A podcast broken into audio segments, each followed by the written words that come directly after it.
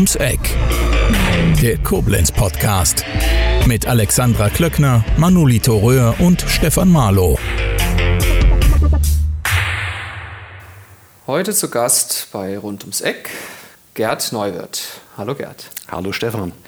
Gerd, ich habe dich jetzt bewusst nicht äh, unbedingt vorgestellt als äh, Pressesprecher der Stadtwerke Neuwied, der du ja aktuell bist, ähm, weil ich glaube, dass dich viele aus Koblenz und Umgebung auch schon viel länger und viel früher kennen, weil du bist ja sehr gut vernetzt in Koblenz, bist seit über 30 Jahren sozusagen in den Medien tätig, im Medienbereich tätig und äh, auch auf den sozialen Medien aktuell und seit vielen Jahren sehr präsent.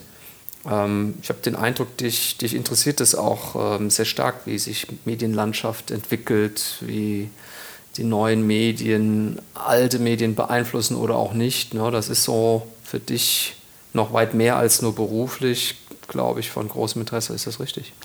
Das ist richtig, wobei der Begriff Medien beinhaltet ja schon den Punkt Medium. Und mir geht es eigentlich hauptsächlich um Kommunikation. Und ob das jetzt über das klassische Medium Zeitung, wo ich mal ursprünglich gelernt habe, oder ob das heute über die sozialen Kanäle läuft, ähm, ist für mich eigentlich zweitrangig. Für mich ist die Kommunikation wichtig. Ähm, Kommunikation und die Medien verändern sich. Und das ist für mich insgesamt eine sehr spannende Angelegenheit. Mhm. Da kommen wir vielleicht gleich auf äh, jeden Fall nochmal drauf zu sprechen. Fangen wir chronologisch an. Du bist Koblenzer durch und durch, ne? Koblenz geboren, zur Schule gegangen, ähm, Abitur gemacht am Eichendorff-Gymnasium. Richtig. 84, zwei Jahre vor mir. Kannst dich noch an unseren damaligen Direktor erinnern, den Richard Rahmann? Aber selbstverständlich. Den fand ich immer sehr beeindruckend, auch mit seiner Armprothese. Ne? Und äh, war, war, war, ein toller Typ. Ähm, ich weiß nicht, wie hast du es empfunden? Ich fand es äh, insgesamt eine sehr schöne Zeit, auch äh, ein, ein, spannendes Gymnasium eigentlich, sehr offen auch. Ne? Es war schon zu der damaligen Zeit ein sehr offenes Gymnasium. Ich hatte auch das Glück, dass ich äh, sehr gute Lehrer hatte.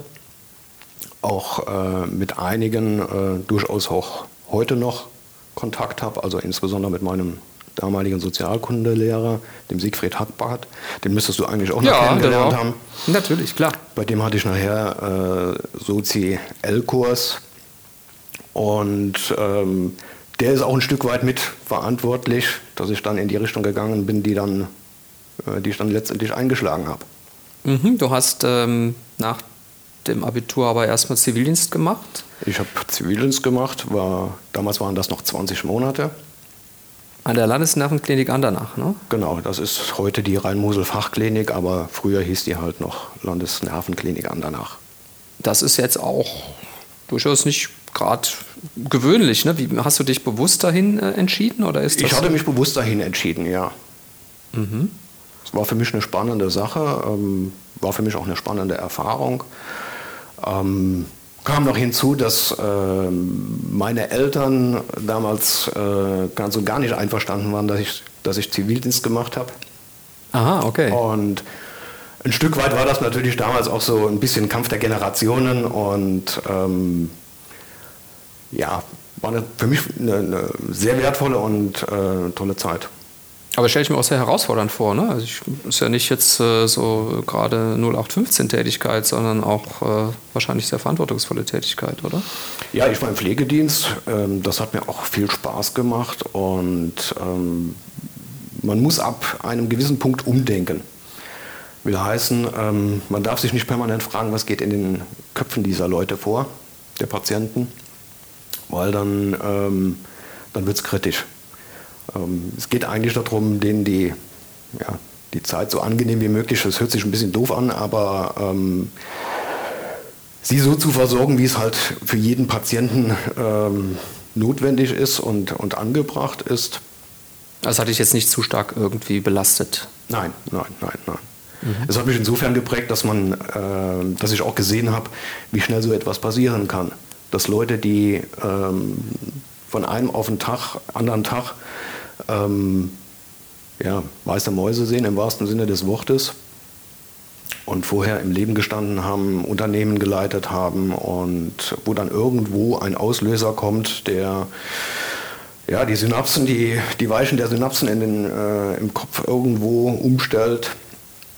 Ähm, medizinisch kann ich das jetzt nicht festmachen, nicht ausdrücken, aber ähm, es war halt schon mal eine wesentliche Erfahrung zu sehen, wie schnell sich auch das Leben ändern kann.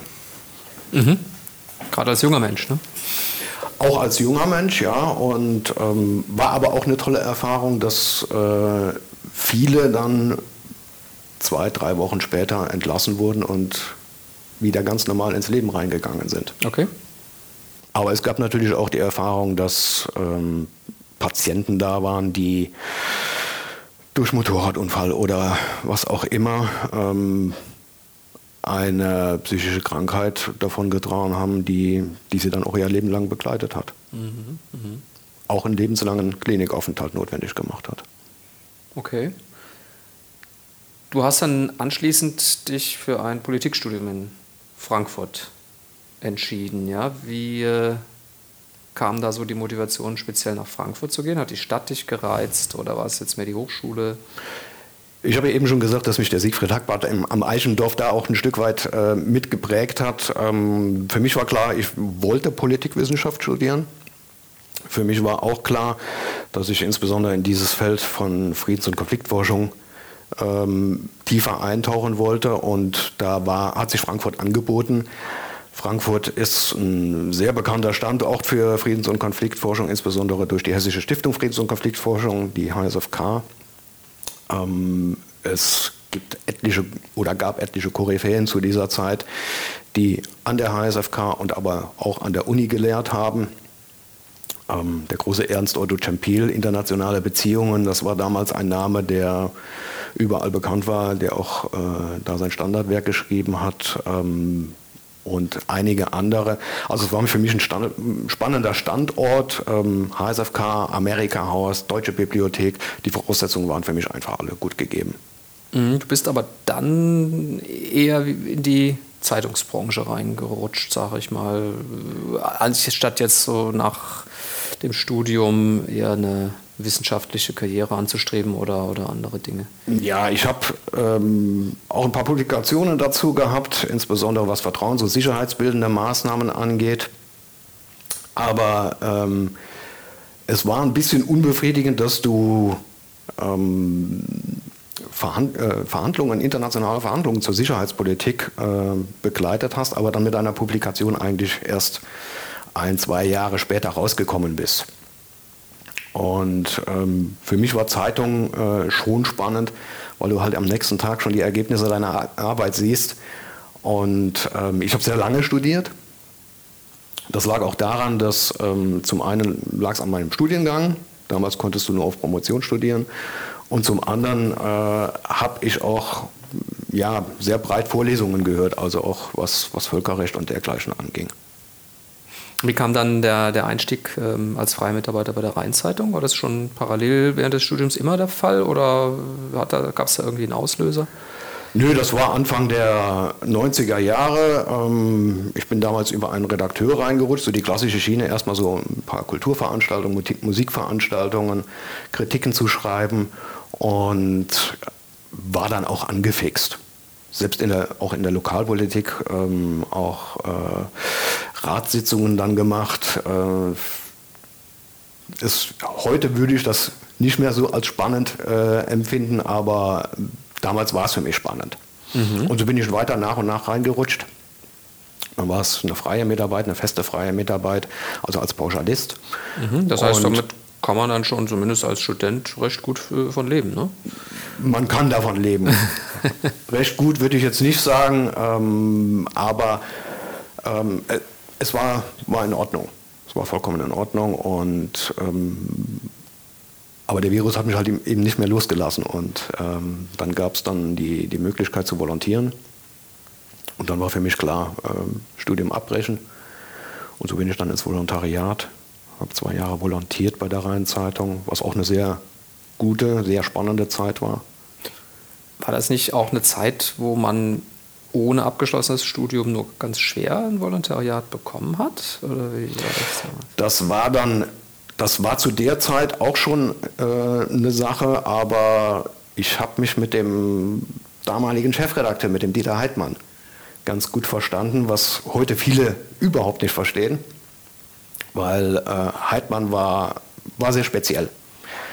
Ähm, ich fasse das heute immer so zusammen, die einen hassten ihn, die anderen liebten ihn, ich liebte ihn und habe bei ihm ungeheuer viel gelernt, wirklich unfassbar viel gelernt.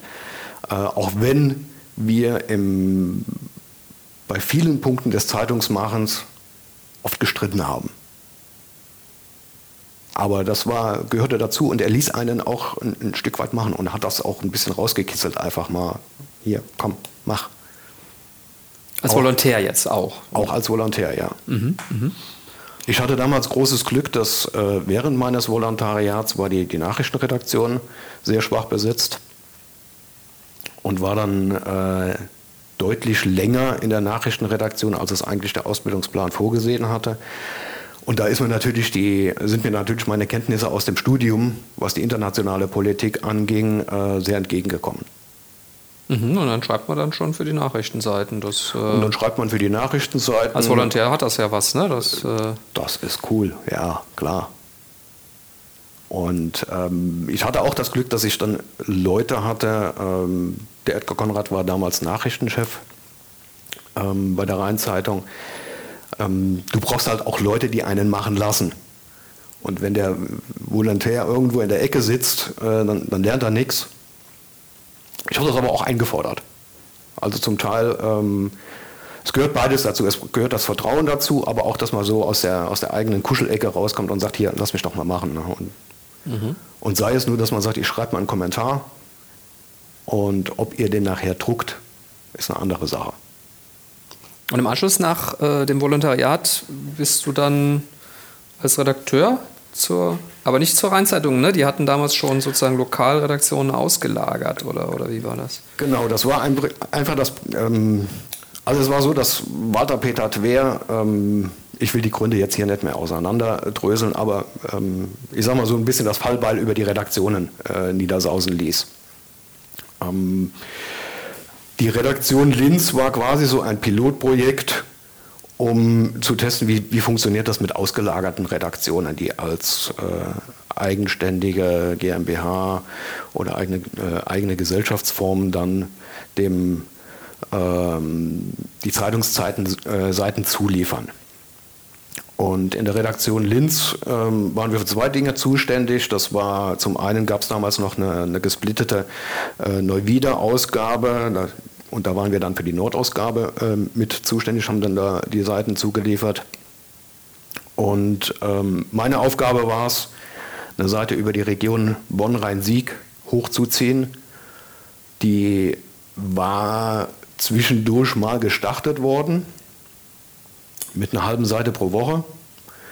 Und ich fing an und äh, man sagte mir, du machst eine Seite äh, über die äh, Region Bonn-Rhein-Sieg. Ich sagte, okay, wann soll die erste Seite erscheinen? Ja, in 14 Tagen nach deinem Start. Und dann sagte ich, einmal die Woche? Nö, sechsmal die Woche. Und das war natürlich am Anfang wirklich Knufferei. Du hattest damals diese, diese technischen Möglichkeiten nicht wie heute.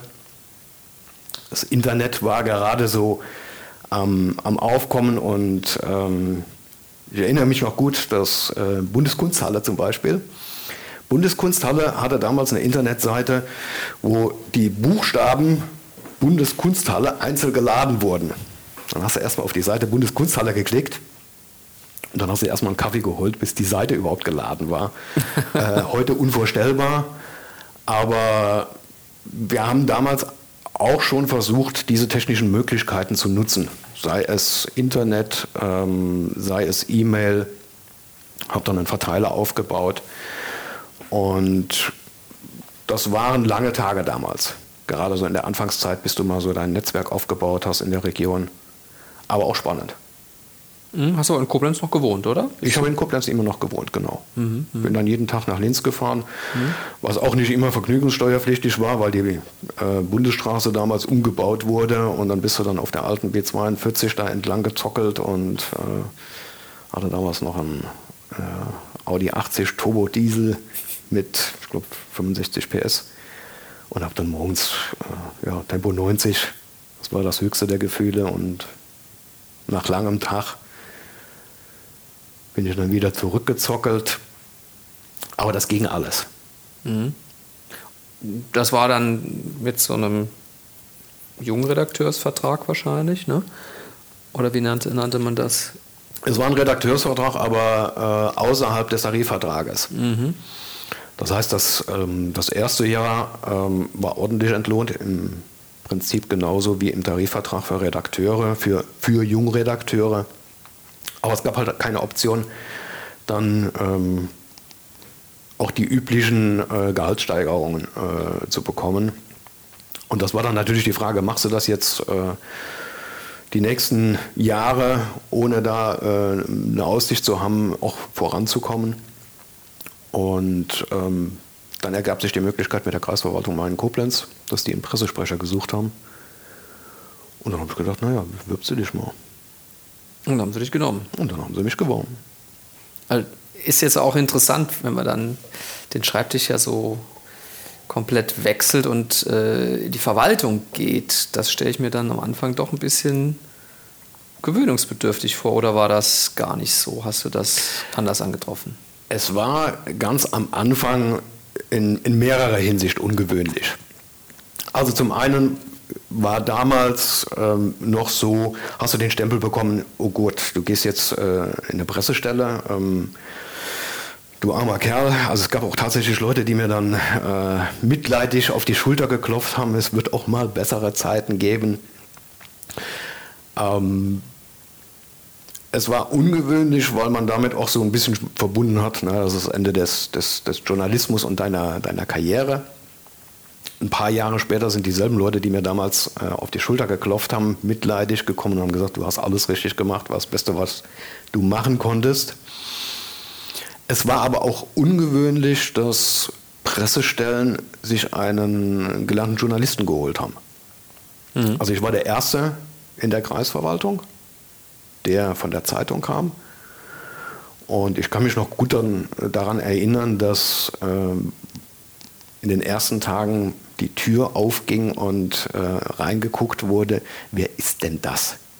Dieser Feind, den man sich ins eigene Haus geholt hat. Also es gab da auch zum Teil bei den, äh, weniger in der Pressestelle, aber im Haus schon äh, Vorbehalte, weil da ist ja jetzt einer von der Rheinzeitung. Achso, die hatten befürchtet, du könntest vielleicht noch was durchstechen, oder? oder Wie auch immer, also es war ganz am Anfang, ähm, aber wirklich nur die, die ersten Wochen, dass man ja. sich wirklich mal geguckt hat. Es war halt ein unge ungewöhnlicher Schritt, es war ein mutiger Schritt, denke ich. Ähm, und die äh, Petra Kretschmann, die damals das, äh, die Pressestelle auch geleitet hat, ähm, die hatte sich bewusst für einen ausgebildeten Journalisten entschieden was ich für mutig fand, um halt die schon sehr professionelle Pressestelle noch weiter zu professionalisieren. Mhm. Und hat gesagt, ähm, ich will einen, der das Handwerk gelernt hat. Von Grund auf. Und dann bist du ja ähm, viele, viele Jahre auch geblieben, ne? Insgesamt waren es dann 18 Jahre. Mhm. Und das war die Zeit, wo sich jetzt dann die, um das Eingangsstatement dann nochmal aufzugreifen, Medienlandschaft dann schon in, sehr stark verändert hat in dieser, in dieser Phase. Ne? Ja, es gab ja äh, viele Veränderungen. Also das, das Internet ist gekommen. Du hast ähm, Pressetexte nicht mehr per Fax verschickt, sondern ähm, ich kann mich noch gut daran erinnern, dass ich bei unserer IT im Kreishaus ähm, auf Widerstand gestoßen bin, als ich gesagt habe, ich brauche eine E-Mail-Adresse. Ja, wieso brauchst du eine E-Mail-Adresse? Hat doch bisher noch niemand gebraucht, ging da alles bisher per Fax. Also da wurden tatsächlich damals die Pressetexte noch per Fax verschickt. Ähm, Wenn es Texte mit Fotos waren, dann sind wir, haben wir die, die, äh, die Filme entwickeln lassen in der Mittagspause, sind dann eine halbe Stunde später nochmal hin, haben dann geguckt, welches Foto würde passen und haben dann die, die vervielfältigen lassen und die sind dann noch eingetütet worden. Ja. Und ich habe dann früh drauf gedrängt, ne, ne, die, die Pressetexte per Mail zu verschicken, ähm, dass wir eine Digitalkamera angeschafft haben, was sich ja, wenn man mal betriebswirtschaftlich rechnet, äh, sehr schnell amortisiert. Und so haben wir nach und nach auch in der Kreisverwaltung diese Dinge, ähm, ich glaube auch ein gutes Stück vor vielen anderen, ähm, weiter ausgebaut und ausgebreitet und da haben auch immer die Landräte dahinter gestanden, die Petra Kretschmann hat dahinter gestanden. Das war schon ein wichtiger Punkt. Mhm. Na gut, aber dann ähm, gerade zum Thema soziale Medien, das war ja auch in der Verwaltung, das ist ja manchmal heute noch so ein Thema, das viele mit Spitzenfingern anfassen. Da hast du dann relativ früh gesagt, da müssen wir rein? Oder? Ähm, ich war es eigentlich nicht. Ich war eigentlich am Anfang noch einer der Bremser. Weil mir schon klar war, wenn wir Facebook machen wollen, und damals war äh, einfach der erste Gedanke, Facebook zu machen, weil es damals auch schon das Flaggschiff war. Nur habe ich immer gesagt, Leute, wenn wir es machen, lasst es uns richtig machen.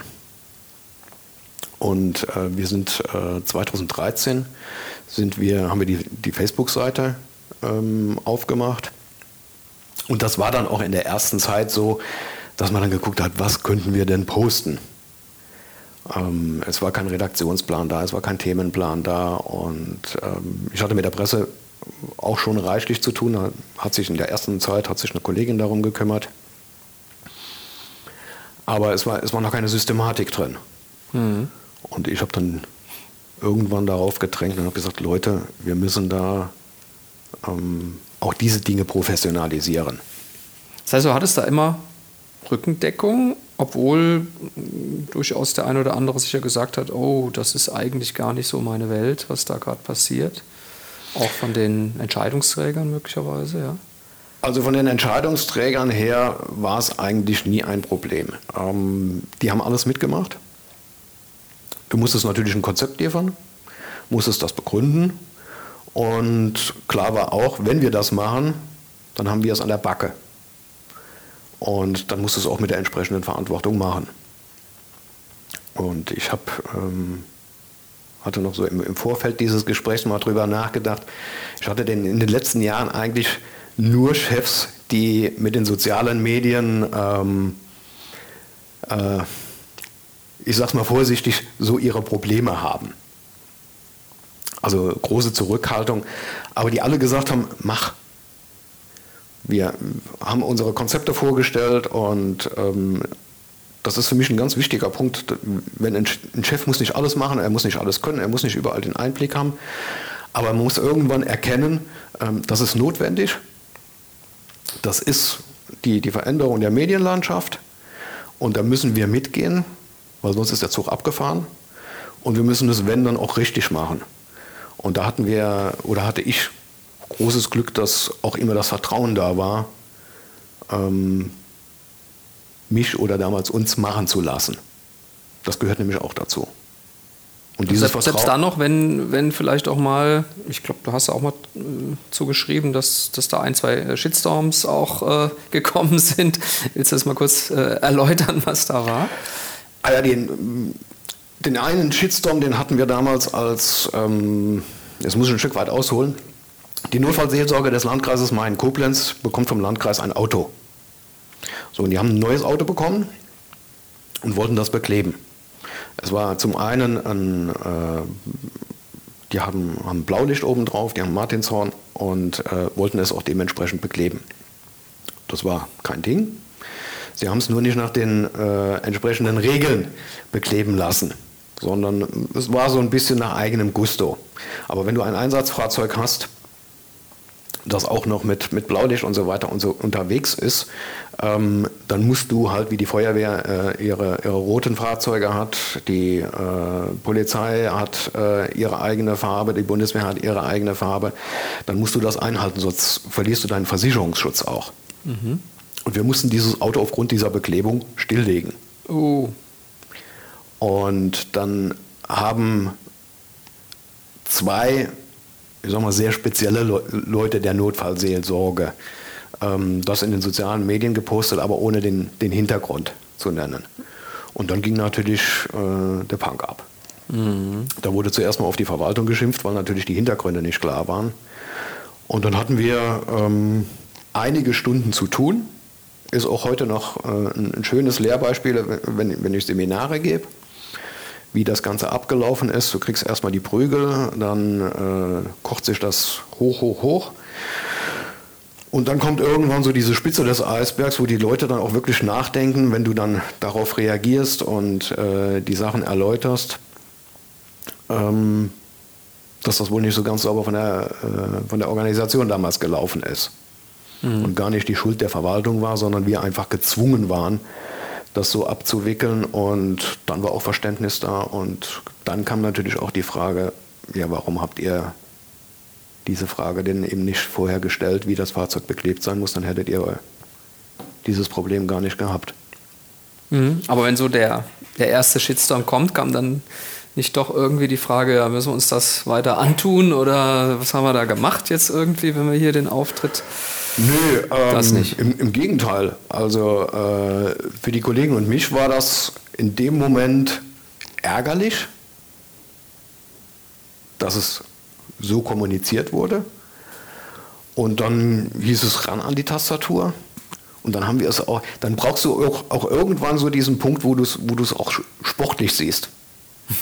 Dass du dann halt eben äh, auf die Kommentare, die dann da auf dich niederprasseln, möglichst schnell reagierst. Wir haben die äh, dann untereinander verteilt und haben dann wirklich Zahlen, Daten, Fakten hingelegt. Und dann gibt sich das auch wieder. Mhm. Aber dafür musst du dann auch die Strukturen haben, äh, auch innerhalb des Büros, äh, unter den Kollegen, ähm, dass du dich aufeinander verlassen kannst. Und das war damals schon äh, eine coole Geschichte. Aber der Landrat, ähm, er wusste, dass das passieren kann. Es ist ja auch immer so die große Angst äh, vieler, vieler Chefs, äh, oh Gott, wir kriegen einen Shitstorm, wenn wir in die sozialen Medien gehen. Ja. Aber wie oft passiert das? Wann ist das? Es kann passieren, aber er geht, wenn du offensiv an die Sache rangehst, viel schnell vorüber. Und was der Landrat Dr. Saftig damals äh, sofort verstanden hat, ist, wir können äh, einen Shitstorm ja nicht verhindern. Du kannst ja nicht verhindern, dass du äh, im Netz auseinandergenommen wirst.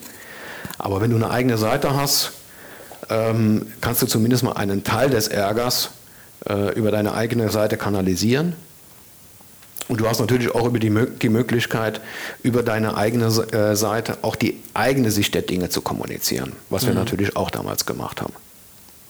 Während äh, deiner Tätigkeit als Pressesprecher hast du auch noch parallel als Nebentätigkeit noch, noch frei gearbeitet als ja, Pressebüro oder, oder, oder Genau. Ja und ähm, habe da immer so ein paar kleinere Sachen gemacht, ähm, hatte mir das auch genehmigen lassen von der Kreisverwaltung, das war auch kein Problem, wenn das zeitlich in dem Rahmen bleibt. Und ja, und dann kamen auch 2003, 2004 kamen die Stadtwerke auf mich zu. Die Stadtwerke Neuwied? Die Stadtwerke Neuwied, ähm, ob ich nicht mal vorbeikommen könnte. Und dann haben wir uns da getroffen und haben über die Dinge gesprochen, ähm, was die sich vorgestellt hatten und wie ich mir Pressearbeit vorstelle. Das war dann auch nicht gleich am ersten Tag deckungsgleich. Okay. Also es gab damals noch äh, einen Direktor äh, so der alten Schule, der ja, er fragte so schön am Ende der, äh, des Gesprächs, ja, wie gehen wir denn jetzt weiter vor? Und dann habe ich gesagt, ähm, Herr Blankenberg, wir machen das jetzt ganz einfach. Wir haben jetzt Freitag, das Wochenende liegt vor uns und Sie überlegen sich, ob Sie mit mir zusammenarbeiten wollen und ich überlege mir, ob ich mit Ihnen zusammenarbeiten will. Ja, und das war dann der Anfang. Okay. Offensiv, ne? Ja, es, es gibt halt, ich habe meine Vorstellungen von Pressearbeit, die äh, aktiv ist, die transparent ist, die wahr und wahrhaftig sein sollte. Ähm, das heißt nicht, dass man Betriebsgeheimnisse ausplaudern muss, aber ich stehe schon für eine aktive Pressearbeit. Ähm, alles andere ist heute, wenn, wenn, wenn du Probleme hast mit, mit der Presse oder irgendwo in, in, ins Gespräch kommst und dann nur reagierst und dann auch noch mit Salamitaktik äh, reagierst, das funktioniert nicht, dann wirst du geschlachtet. Und ähm, die einfachste Variante ist halt wirklich offensiv rauszugehen. Und dazu gehört dann auch manchmal ähm, der klare Satz, ja, wir haben einen Fehler gemacht, Asche auf unser Haupt, wir lernen daraus. Und meine Erfahrung ist, dass sich dann die, die große Aufregung eigentlich ganz schnell legt. Damit, mit so einer Strategie, haben sich ja zumindest in den Anfangszeiten der sozialen Medien die Journalisten sehr immer sehr schwer getan, ne? zu sagen, irgendwie ja, da haben wir jetzt mal einen Fehler gemacht, ähm, das war doch anders oder, oder das äh, müssen wir mal richtig stellen. Ähm, das war ja für viele eine neue Erfahrung, dass plötzlich so ein Rückkanal da ist, dass man plötzlich mehr Feedback bekam als nur ein Leserbrief ne? und ähm, so ein bisschen auch die Angst vielleicht vom, vom Kontrollverlust. Das kann sein. Ähm, da hat sich Kommunikation massiv verändert. Du hattest, früher hatten wir eine, die klassische 1N-Kommunikation. 1 zu N, ne? 1 zu viele sozusagen. Genau, ne? ein, ein Sender und viele, viele Empfänger sei es, dass du Anzeigen geschaltet hast, sei es, dass du äh, äh, eine Zeitung hast, die du jeden Tag herausgibst und dann deine Leser hast. Und das hat sich mit den sozialen Medien natürlich komplett verändert. Das hat sich ja vorher schon verändert durch Internetseiten, äh, dass Unternehmen, Verwaltungen auch angefangen haben, eine Homepage auf die Seite äh, aufzusetzen und äh, ihre eigenen Kanäle auch aufzubauen. Aber klar, mit den sozialen Medien ist jeder und jedes Unternehmen prinzipiell auch möglicher Sender. Und das ist, glaube ich, ein Punkt, der ähm, viele ähm, Kollegen erstmal so ein bisschen mit, mit äh, offenem Mund stehen ließ. Früher hattest du nur die Möglichkeit, über einen Leserbrief oder eine Richtigstellung oder dergleichen zu reagieren. Und jetzt sind die Leute auf ihre eigene Seite gegangen und haben auch da, Leserbrief war nach wie vor ein Ding oder eine Richtigstellung, aber man konnte natürlich auch, oder man kann es auch jetzt, ähm, einfach mal auf seiner eigenen Seite, auf seiner eigenen Homepage, auf seiner eigenen Facebook-Seite oder welche Kanäle auch immer man nutzt, ähm, durchaus mal die eigene Sicht der Dinge darstellen. Und da gab es auch äh, interessante Begegnungen.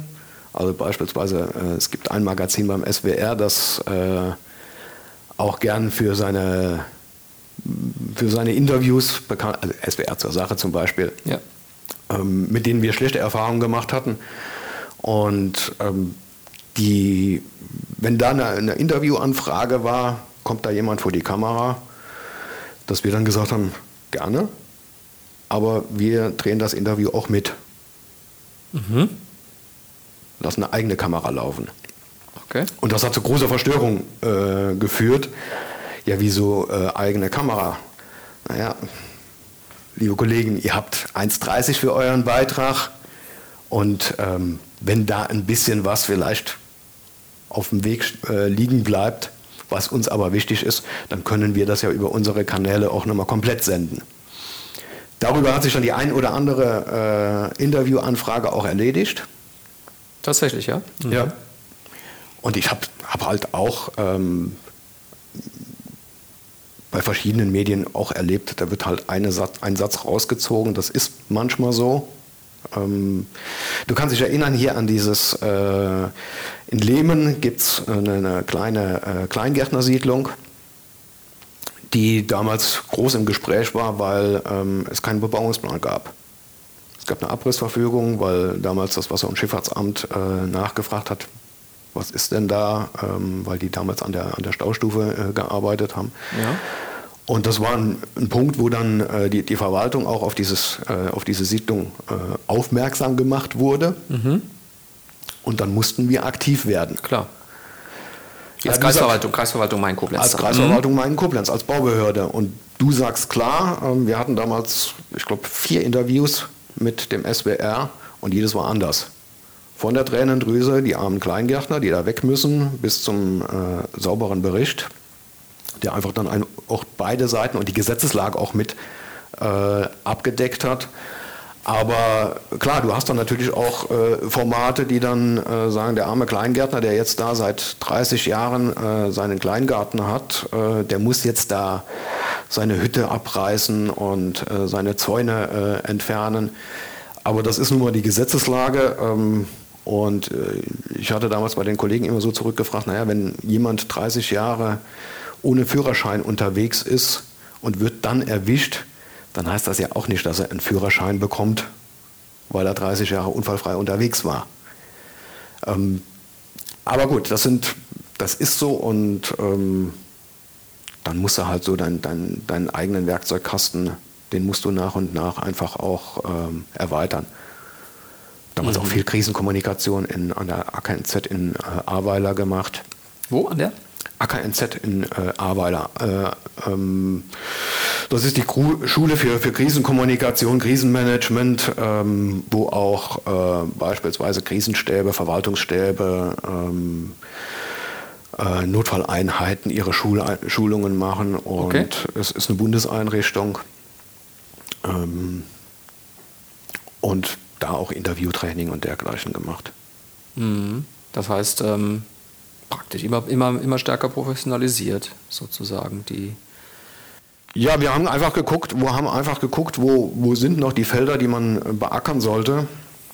Und dafür hast du dann auch immer Rückendeckung für Seminare, für Equipment, was angeschafft wird, was ja auch meistens ein bisschen was kostet. Das war weder in der Kreisverwaltung noch bei den Stadtwerken Neuwied jeden Problem. Ein Stück war sicherlich auch die, die KV Mück äh, in dem Punkt äh, auch in Rheinland-Pfalz mit Trendsetter.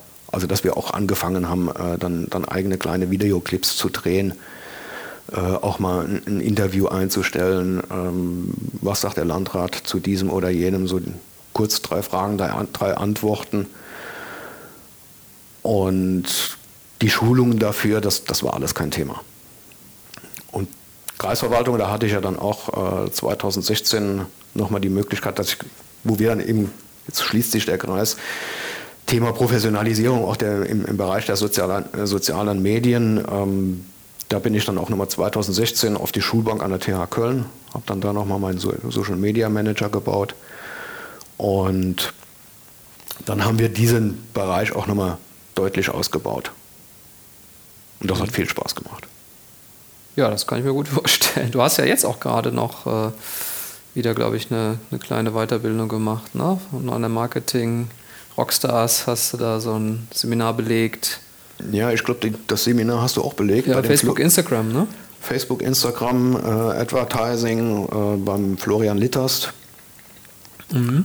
Ähm, bin kein großer Freund dieser Online-Seminare, war aber in dem Fall froh, weil es wirklich unfassbar viel Stoff war, den die da reingepackt hatten. Ähm, für ein Zweitagesseminar wäre das, glaube ich, sehr knackig geworden. Und man wird ja auch älter und dann geht es auch langsamer in den Kopf. ja, ähm, wie kam denn dann der Wechsel zu den Stadtwerken? Du hattest ja eine ganze Zeit lang eben das in der Nebentätigkeit schon für die Stadtwerke gemacht. Ne? Also es fing eigentlich damit an, dass ich hin und wieder mal einen Pressetext geschrieben habe, dass äh, man mir Zahlen, Daten, Fakten geliefert hat. Ich habe da draußen einen Pressetext gemacht, dass ich Termine begleitet habe, Termine vorbereitet habe, äh, Pressetermine vorbereitet habe. Alles so nach dem, äh, wie man es halt eben machen sollte mit einer sauberen Presseinformation, vorbereiteten Pressetext, äh, den man dann möglicherweise dann eben noch an die Redaktion schickt, die nicht dabei sein können.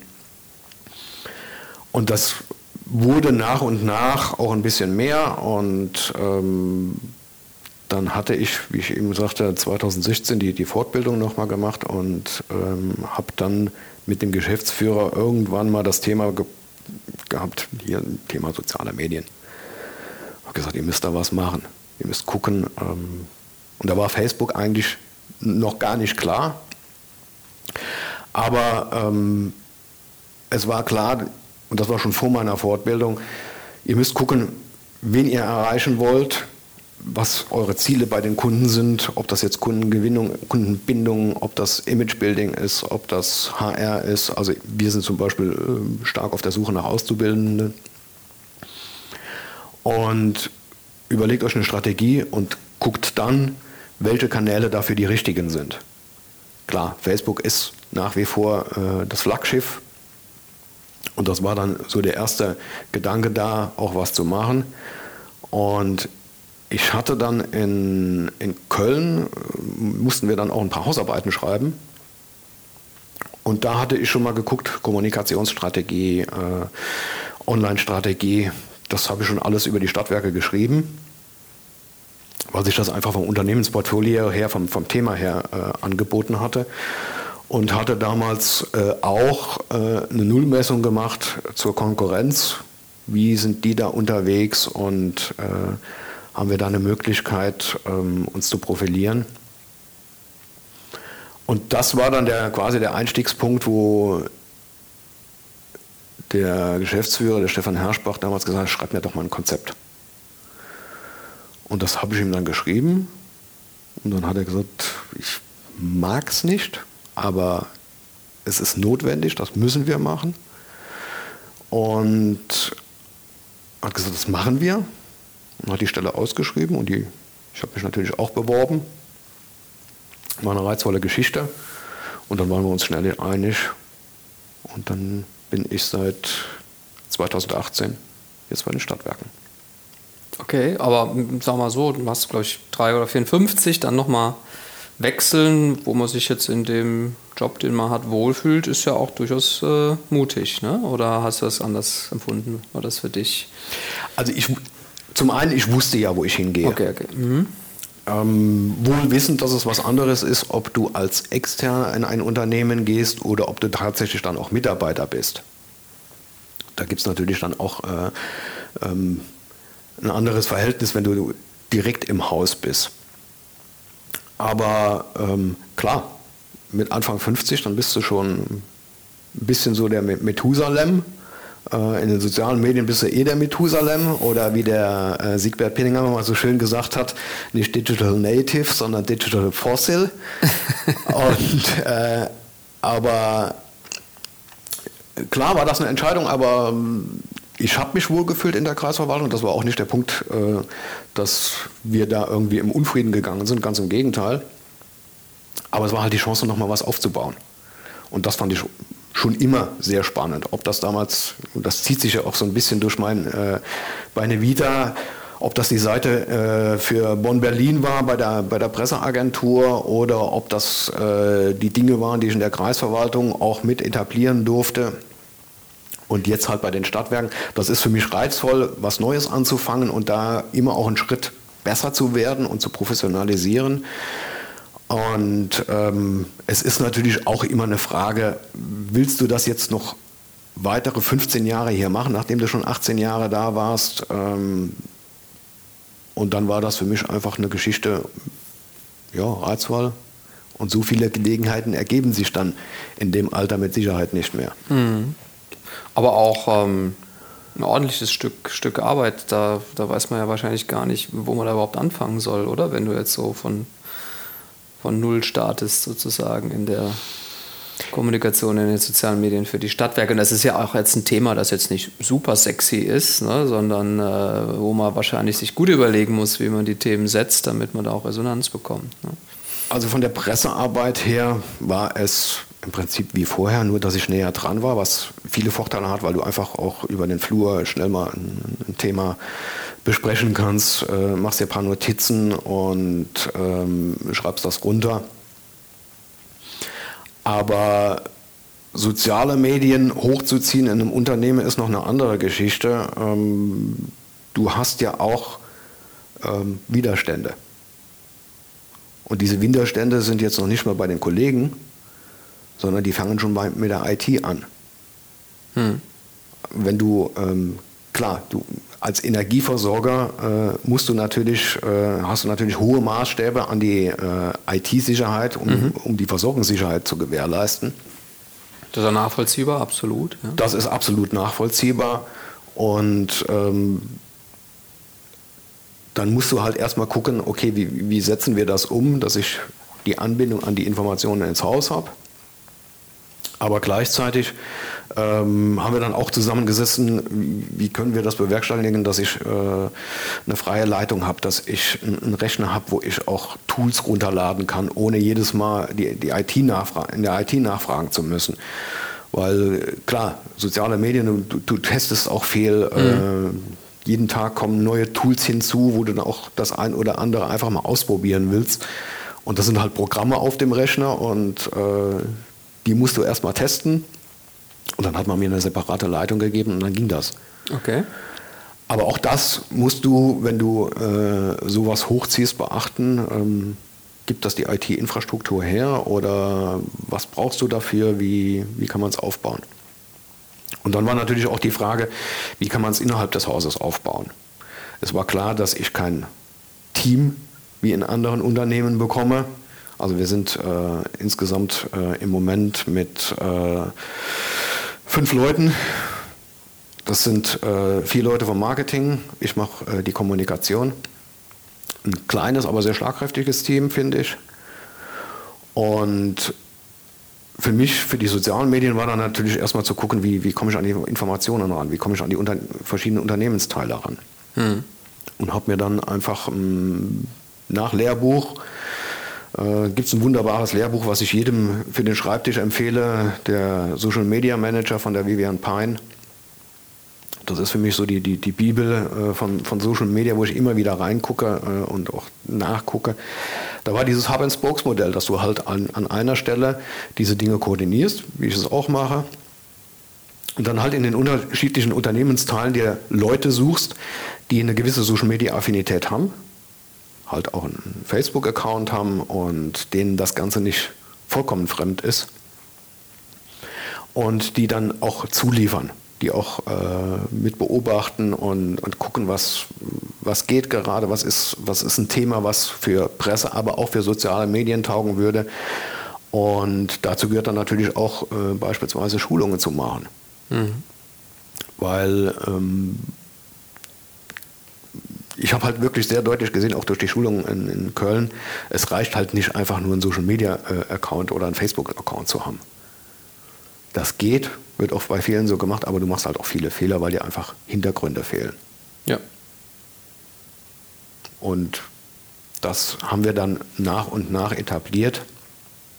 Das hat sehr gut funktioniert, wie du eben schon gesagt hast, hat uns enorm erstaunt, Stadtwerke sind nicht sexy, wie du gesagt hast, aber wir hatten, ähm, wenn auch die Zahl jetzt keine, äh, kein wirklicher KPI ist, also kein wirklicher Key Performance Indikator, aber wir hatten innerhalb des ersten Jahres schon 2000 Follower. Nach dem zweiten Jahr dann äh, 3000 und liegen jetzt bei, ich glaube, 3700 und noch irgendwas. Ähm, was sehr ordentlich ist. Äh, Instagram haben wir im vergangenen Jahr äh, gestartet, insbesondere auch vor dem Hintergrund, dass wir natürlich sehen, dass auf Facebook die ganz Jungen nicht mehr so präsent sind und eher in, in Instagram unterwegs sind und wir da halt eben für fürs Ausbildungsrecruiting äh, was machen können. Da sind es jetzt auch fast 1000. Ähm, hat uns alle erstaunt, mich am meisten. Aber ähm, du musst auch viel Arbeit reinstecken. Und ähm, das muss auch jedem klar sein, der einen Social-Media-Kanal aufmacht. Ohne Arbeit geht es nicht. Insbesondere Community Management ist für mich dann ein ganz wichtiger Punkt. Hm. Ja, du hast mir, glaube ich, mal gesagt, dass du manchmal auch abends dann noch sitzt ne, und ähm, unter Umständen dann noch äh, Kommentare schreibst oder. Ja, das ist aber dann so eher die sportliche Geschichte. Ähm, bin da schon so ein bisschen verrückt, äh, wo auch meine, meine Frau manchmal auch zu Recht mit mir schimpft. Aber wir haben uns natürlich auch, äh, wir haben ein Monitoring, äh, um einfach auch mal zu gucken, was ist am Abend, äh, was ist am, am Wochenende, ähm, was nicht unbedingt heißt, dass du dann kommentieren musst. Aber du kriegst halt mit der Zeit auch ein Gefühl dafür, ähm, zu wissen, wann ist es, wann kann der Kommentar noch einen Tag liegen, bevor du ihn beantwortest, und wann sollte man ihn direkt beantworten. Mhm weil sich das ansonsten äh, auch aufschaukeln kann. Und funktioniert das Monitoring? Dass wir äh, zwischendurch einfach mal reingucken, was kommt an Kommentaren. Mhm. Das haltet euch ein bisschen auf dann? Oder? Genau, ja. Mhm.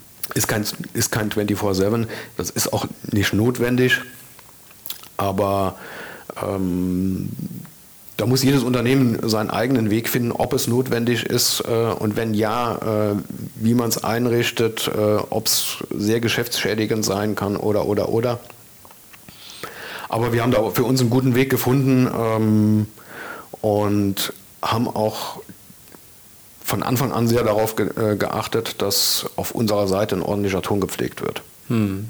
Was sind ja die Themen, die ähm, auf eurer Seite ähm, am besten ankommen oder am meisten Interesse wecken, sei es jetzt äh, positiv oder auch vielleicht mal kritisch? Also das Kritischste, was wir momentan haben, ist äh, die E-Mobilität. Wobei das nicht an uns direkt festgemacht wird, sondern ähm, da tobt momentan ein äh, für mich vollkommen abstruser Kampf zwischen äh, Verbrennern und äh, äh, Vertretern der E-Mobilität, also insbesondere die der Verbrenner, die, äh, die ich weiß nicht, welches Gespenst die an der Wand sehen, wenn, wenn weitere E-Autos auf die, auf die Straße kommen. Das sind natürlich kritische Themen, die wir auch haben, insbesondere da wir gerade ein, ein E-Car-Sharing äh, etabliert haben in Neuwied. Mhm. Und ähm, aber auch da ist es interessant zu sehen, dass du auch äh, komment kritische Kommentare ähm, eingefangen bekommst, äh, eingefangen in dem Sinne, dass du den Leuten einfach auch mal, äh, du musst sie ernst nehmen mhm. und du musst ähm, einfach auch mit Zahlen, Daten, Fakten äh, arbeiten. Und dann kannst du mit denen auch ins Gespräch kommen. Aber das ist auch wiederum, das ist auch Arbeit und kostet Zeit. Das, das, kann ich mir gut vorstellen. Ne? Ansonsten haben wir natürlich so die, die, die klassischen Themen, äh, die wir bei uns äh, einfach aus dem Betrieb im Portfolio haben. Das ist äh, Thema Strom, Gas, Wasser, das sind Bauleistungen. Das fängt an bei der, bei der Baustelle, wo äh, die Straße aufgerissen wird, um die, die, die Leitungen zu erneuern, äh, mhm. die Versorgungsleitungen zu erneuern. Das sind äh, Beiträge. Wir haben ja auch noch die Servicebetriebe bei uns unter einem Dach, die in Neuwied für die, für die Grünpflege äh, und für die Straßenreinigung zuständig sind. Grünpflege läuft immer wie geschnitten Brot. Mhm. Das sind Themen, die die Leute interessieren. Und ähm, ansonsten gucken wir einfach, dass wir auch so ein bisschen den Blick hinter die Kulissen geben. Also Beispiel Baustellen, ähm, kennst du mit Sicherheit auch, dass du an der Baustelle vorbeifährst und dir überlegst, warum passiert denn da nichts, warum arbeitet da gerade keiner? Mhm. Oder warum buddeln die auf, machen wieder zu und machen wieder auf? Mhm. Und das sind einfach Fragen, die ich mir auch stelle und die ich dann äh, auch meinen Kollegen stelle. Und dann geben die mir eine Antwort.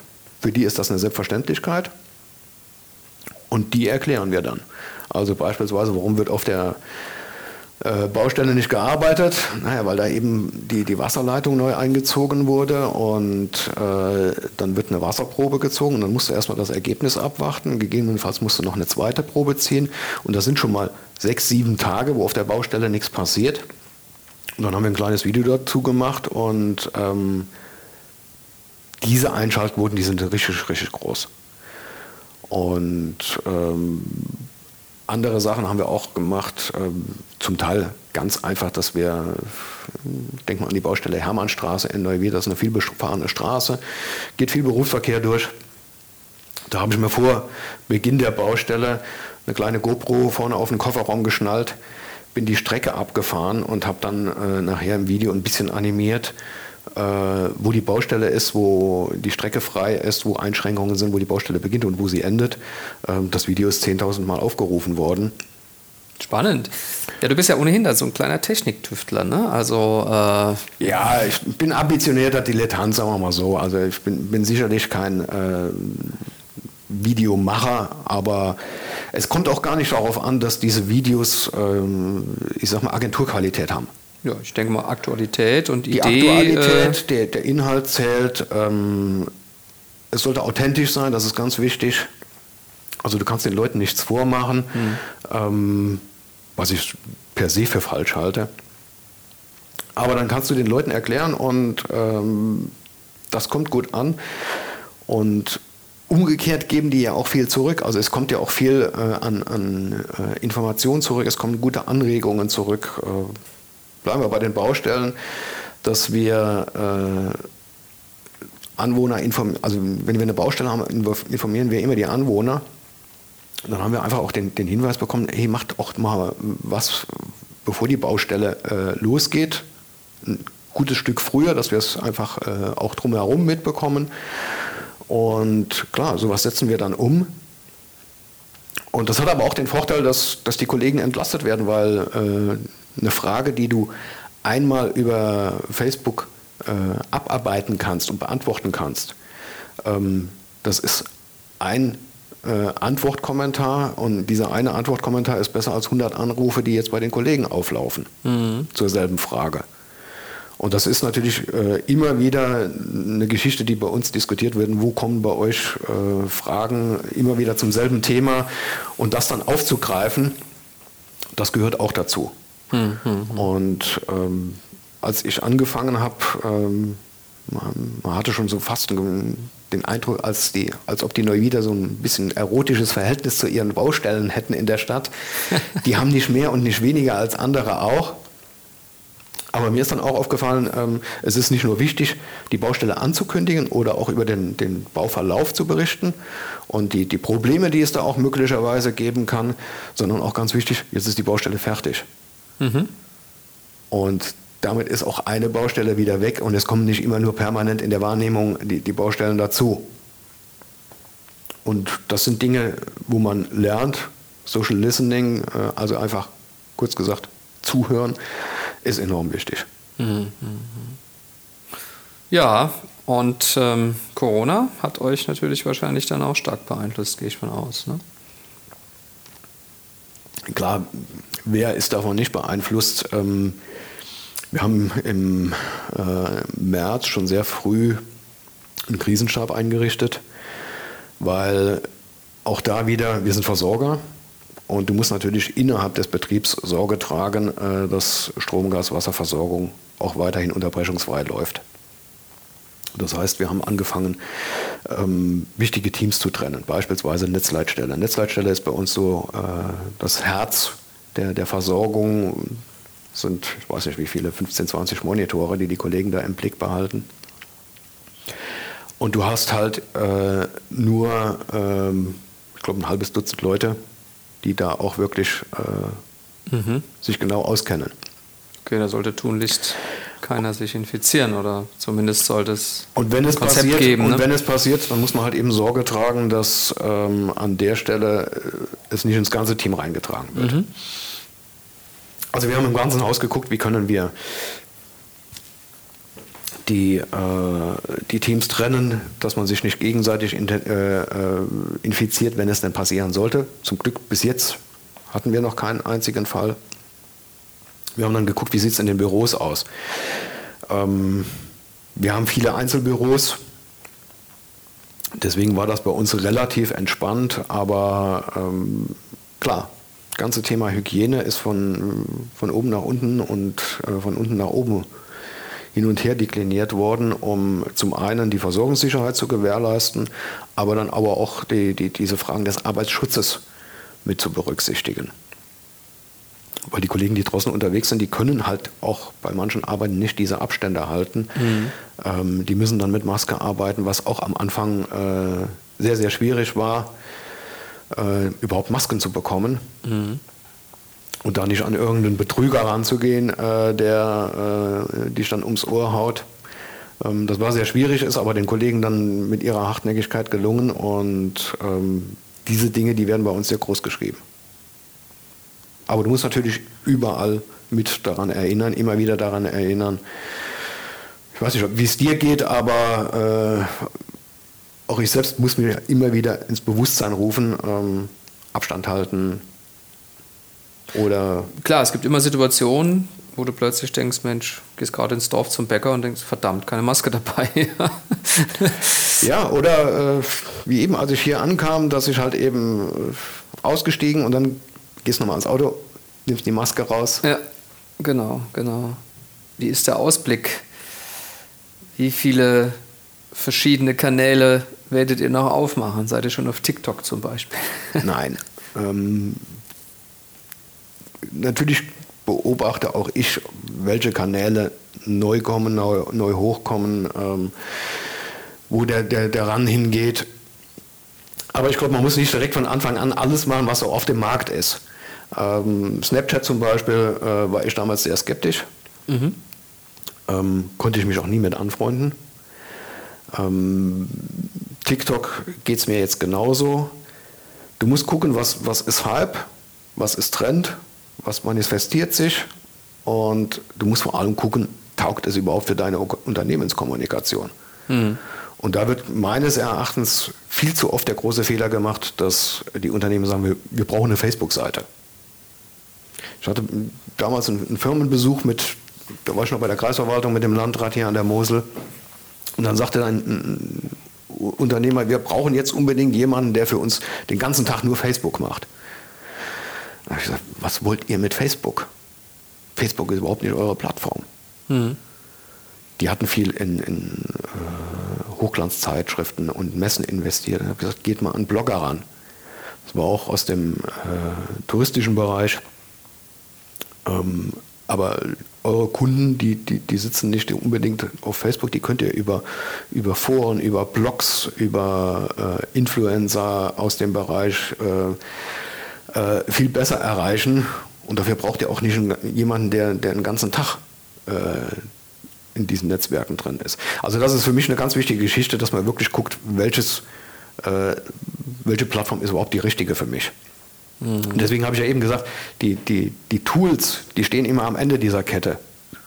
Überleg dir, wen willst du erreichen, was willst du erreichen, wie willst du es erreichen und dann such dir die richtigen mhm. Tools, die dazugehören.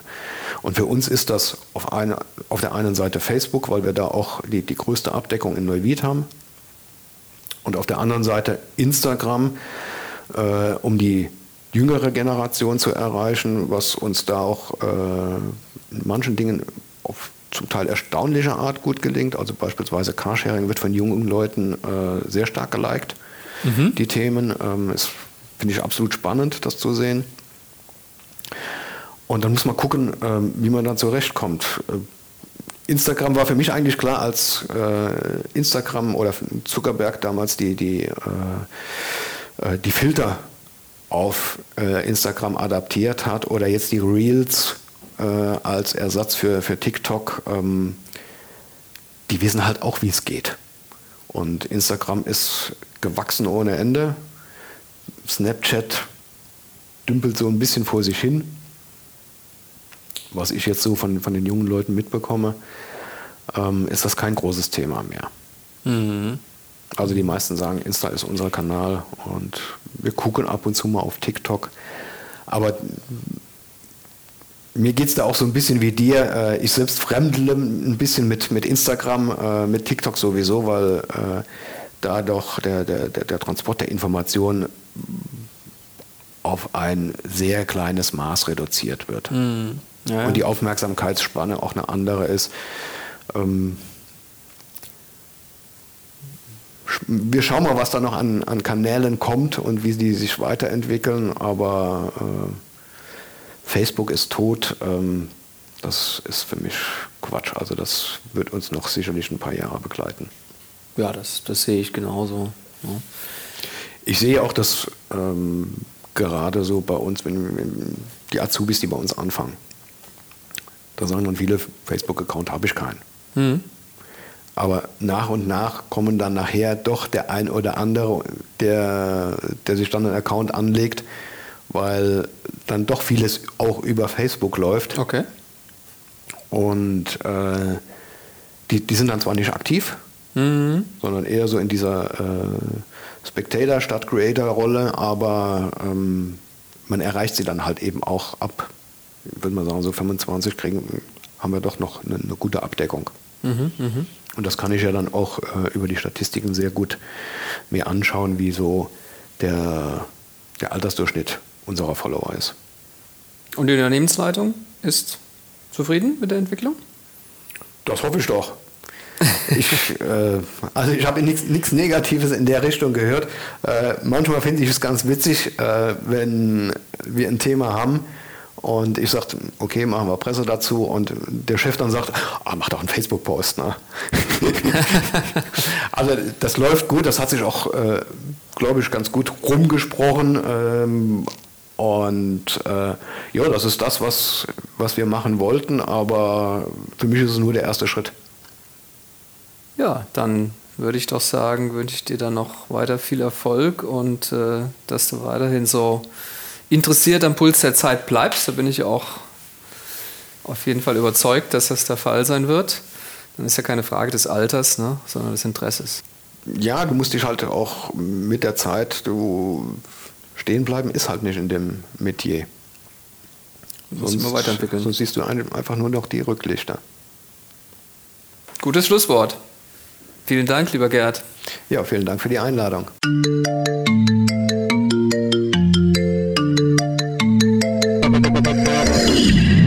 Das war Rund ums Eck, der Koblenz Podcast. Vielen Dank fürs Zuhören und bis zum nächsten Mal.